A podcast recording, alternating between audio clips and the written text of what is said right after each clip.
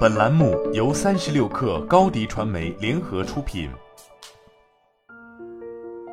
本文来自微信公众号“三亿生活”。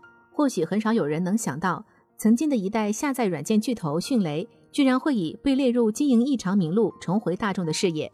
就在许多朋友感叹又一家陪伴自己度过青春年华的互联网企业又将消失的时候，迅雷方面日前回应称：“我还好好活着呢。”据迅雷方面发布声明显示，目前公司运营一切正常，此次被列入经营异常范围是由于年报系统截止日期调整引起。事实上，迅雷确实还在，但这家曾经名噪一时的互联网企业，如今却几乎变成了小透明，甚至只有出现了疑似经营出现问题的情况下才被外界关注。那么这其中究竟发生了什么？迅雷又是如何掉队的呢？成立于二零零三年的迅雷，崛起于国内互联网行业的萌芽时期。彼时，面对互联网中的海量资源，网民们急需一款合适的 BT，或者说 P2P 的下载工具。由此，迅雷、网际快车、网络蚂蚁等下载软件也相继诞生。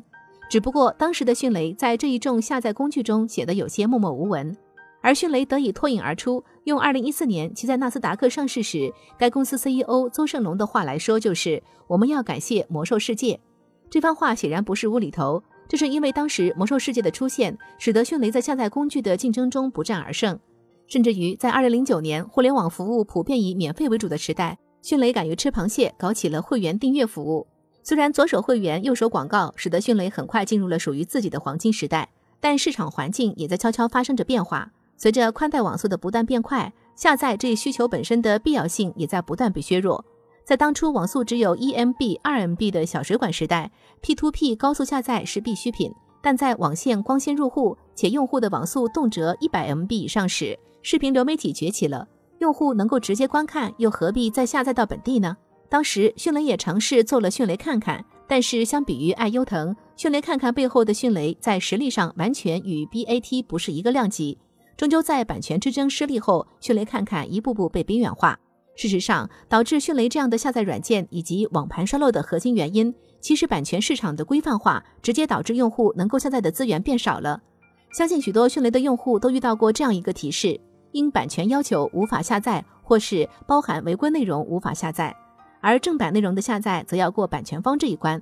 早在二零零八年时，华纳兄弟、迪士尼、索尼哥伦比亚、派拉蒙、环球和福克斯等美国六大电影制片公司在上海吹响集结号，起诉迅雷侵犯其版权。而违规内容的下载则要过法律这一关。有了快播的前车之鉴，迅雷自然也不敢越雷池一步。在外有视频流媒体与网盘的围追堵截，内有资源愈发窘迫的情况下，迅雷最好的解决方案显然就只剩下转型了。对于一个拥有巨大装机量的软件来说，乘着移动互联网的东风转型，显然也是顺理成章的事情。三六零无疑就是最好的例子。在 PC 时代，大家用迅雷下载软件；移动互联网时代，自然也能用迅雷下载 APP。当时迅雷也是这样想的，并在二零一一年做了其应用商店。但可惜的是，面对彼时各路安卓渠道的激烈竞争，迅雷又犯了在迅雷看看上同样的错误，投入不够，导致了迅雷的应用商店最终只能无疾而终。此后，迅雷又做起了移动搜索，但是这一业务百度都做不起来。如今看来，也只有超级 APP 的移动搜索才有做的必要。到了二零一四年，迅雷又开始进军共享计算领域，只可惜最终是云计算更胜一筹。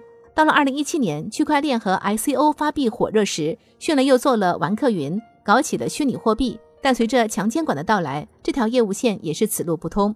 回顾迅雷近二十年的历史，在 PC 互联网时代，其因技术而兴。但又过于关注技术，忽略了合规等因素。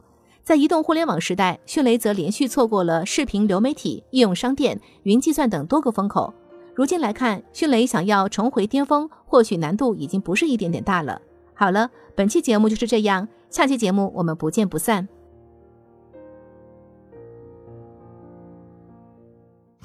你的视频营销就缺一个爆款，找高低传媒，创意热度爆起来，品效合一。爆起来！微信搜索高低传媒，你的视频就是爆款。